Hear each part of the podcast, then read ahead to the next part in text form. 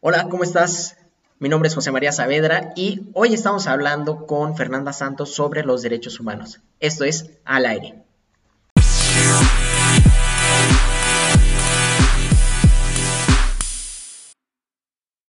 ¿Qué podemos hacer nosotros?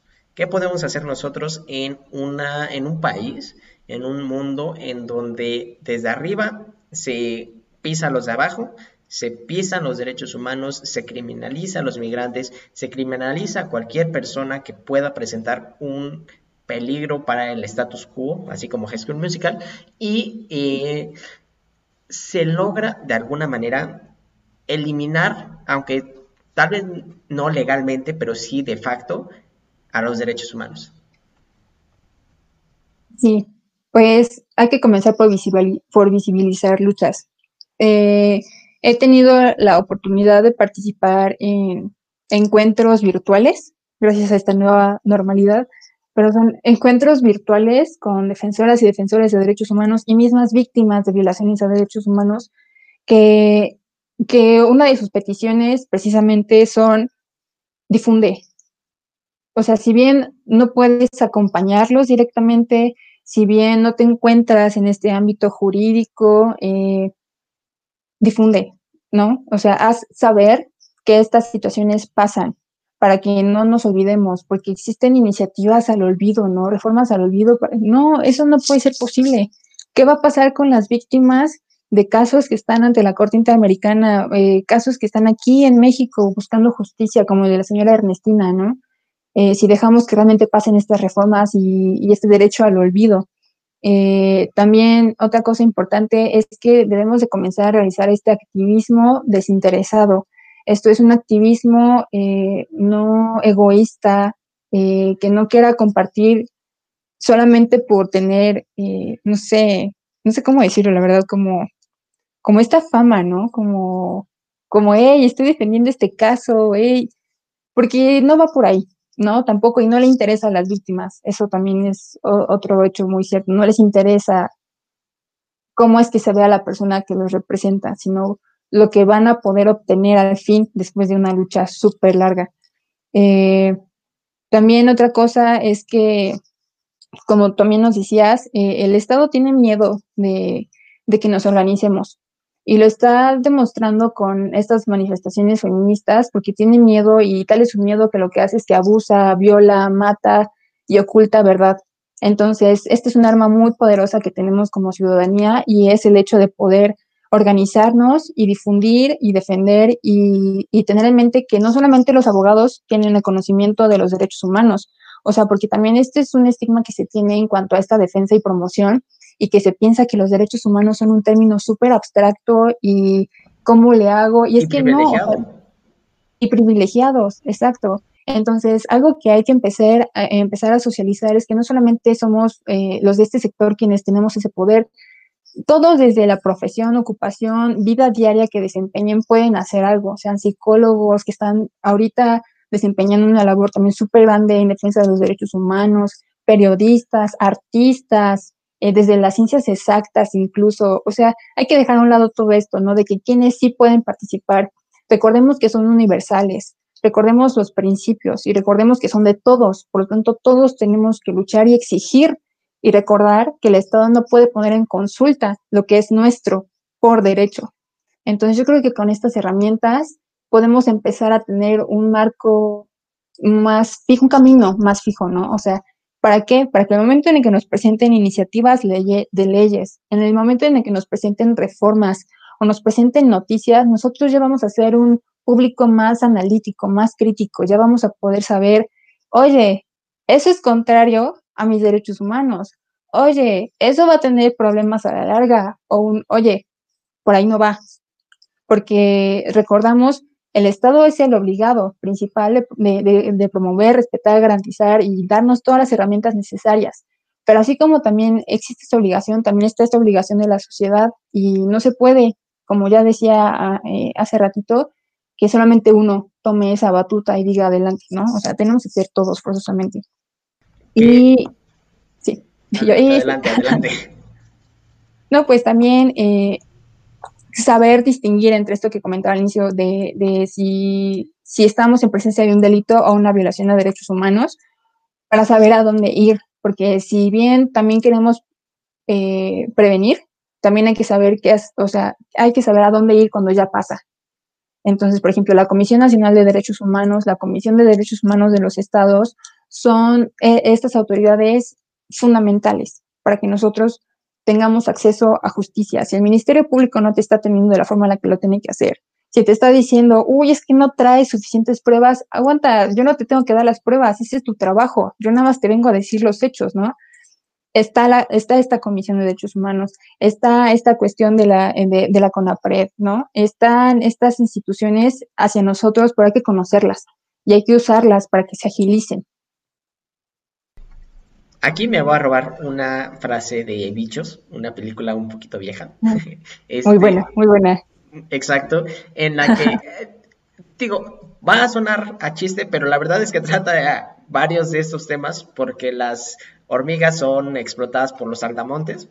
Eh, y en un momento, el villano, que es un saltamonte, eh, dice, no dejes que se den cuenta que son muchos porque si lo hacen nos aplastarán.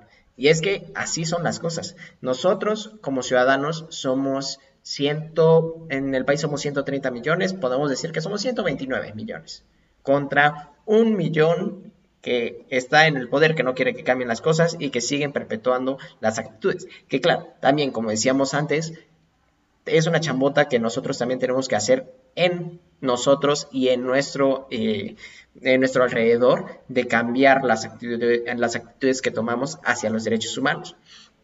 Pero es este juego entre, ok, algo está mal, aprender por qué está mal y después ver cómo cambiarlo. Y así, poquito a poquito, errores cometemos muchos, siempre, y está bien, es parte de la vida pero no se pueden seguir cometiendo los mismos errores todo el tiempo y mucho menos en caso de que se violente la dignidad de otra persona, que es el caso de los derechos humanos. Se están violentando su dignidad, su vida, sus derechos, valga la redundancia, y llega este punto en el que se tiene que decir ya basta, pero no se puede decir simplemente ya basta porque ya porque yo quiero y ya tiene que haber todo un argumento detrás, tiene que haber gente detrás que te haya dicho, ok, esto es así y no porque yo lo digo, sino por estas razones. Sí, sí, y, juega un papel súper importante todo esto, el poder socializar la información y hacerla accesible, porque ya la tenemos, pero está desarrollada en un lenguaje muy técnico, muy jurídico y recordando, no es solo para los abogados. Entonces, desde ahí también hay que modificar todo esto, es cómo lo estás haciendo saber, a qué, a qué sección de la población te quieres dirigir, entonces tienes que ver cómo les vas a hacer llegar esta información. Que justamente también es parte de lo mismo. El sistema está mal, entonces se construyó alrededor de lo mismo, que solo unos pocos entendieran que solo unos pocos realmente pudieran leer. No solo hablo de derechos humanos, sino hasta de contratos legales, porque digo, hablando del tema de los abogados, que están hechos con un lenguaje tan complicado que nadie les entiende más que los abogados. Y entonces, muchas veces, pues, transan a las personas, transan a las personas si no saben leer, si no saben escribir bien, si tienen alguna deficiencia eh, educativa, que la verdad es algo muy común en el país. Sí. Y ahora, sí, ya sabemos que nos tenemos que deconstruir, que tenemos que cambiar cómo se están haciendo las cosas, cómo estamos haciendo las cosas desde uno mismo. Hay pequeñas acciones también que se pueden hacer en el día a día y es dejar de decir chistes como los que comentábamos hace rato de vete a hacer tu vudú en el caso de eh, a los haitianos, bueno, de los descendientes de haitianos, de decirle ofensas a los compañeros. Y somos mexicanos, somos bromistas, somos molestones por naturaleza. Eso no está mal, o sea, pero no simplemente decir las cosas por decir, porque en cuanto lo decimos, replicamos las actitudes en pequeñas partes, como en, algún momento en el capítulo de, los de feminismo dijimos son micromachismos, aquí son microviolaciones de los derechos humanos. Y así, con estos poquitos, se va haciendo una bola de nieve hasta que si al principio le mm, molestaba a alguien porque eh, no hablaba bien el español, pues después pasa a que hay, a que lo considero menos. Y después, a pues eres mi empleado, o sea, en una manera despectiva. Como este trabajo como negro, ¿no? Y ya está súper arraigado a, nuestra, a nuestro vocabulario. Yo lo he llegado a decir sí, eh, tengo amigos, eh, profesores que, lo hemos replicado porque así nos han enseñado, pero queda en nosotros el aprender por qué no está bien decirlo y por qué detenerlo precisamente. El lenguaje cambia y el lenguaje se ajusta a las necesidades, pero también visibiliza y también daña y, y es nuestro reflejo, ¿no? Como sociedad machista, como sociedad que discrimina, que le tiene miedo a lo diferente. Entonces, sí, completamente de acuerdo contigo. Que digo, también, por ejemplo, eh, aquí está el caso de, justo hablando de deficiencias educativas, hace poquito una mujer entró a la Secretaría de Educación Pública y como su, eh, como su dirigente dentro del gabinete de López Obrador, y hubo mucha crítica alrededor de que no se estaba expresando de una manera gramaticalmente correcta. ¿Por qué? Porque decía nadie, porque decía algunas cositas así que están muy arraigadas en el pueblo mexicano en general. Y yo, la verdad, no sabía qué postura tomar, porque decía, pues sí está hablando mal, pero también si se le dice, ah, es que simplemente estás hablando mal y ya, y por eso eres mala, pues tampoco. Entonces hay que encontrar ese punto medio, por ejemplo, en este caso encontré un muy buen hilo de Twitter, lo voy a buscar y si puede se los dejo en la descripción, en el que explicaba por qué justamente era un error. Porque ella eh, eh, decía, está mal que hable mal, sí, pero ¿por qué? Porque el lenguaje es cambiante, sí. Murciélago antes era murciélago. Y como se dijo mal tanto tiempo, se cambió. Pero como dirigente de la Secretaría de Educación Pública, como secretaria de Educación Pública más bien, ahí se tiene que respetar el lenguaje con el que estamos hablando. Y entonces se habla de que todo el sistema educativo está mal porque si no estuviera mal, entonces estos errores no se cometerían y no se hubieran hecho desde un principio en el que los padres se lo enseñan a los hijos porque así lo aprendieron, porque lo aprendieron mal desde el principio. Y es un círculo vicioso en el que yo lo aprendí mal, entonces te lo enseño mal y yo no sé que estoy mal. Y eso, eh, digo, esto es en el caso del lenguaje, pero eso pasa también con estas actitudes que tomamos que como crecimos en una casa en donde lo decían, pues nosotros también lo decimos. Como crecimos en una escuela en donde replicábamos estas acciones, lo replicamos todo el tiempo y lo vamos a enseñar. Entonces, por eso es cortar de plano esa, ese círculo vicioso. Sí, sí, por supuesto, tomar como que en serio nuestra responsabilidad y la carga que nuestras palabras pueden tener hacia los demás.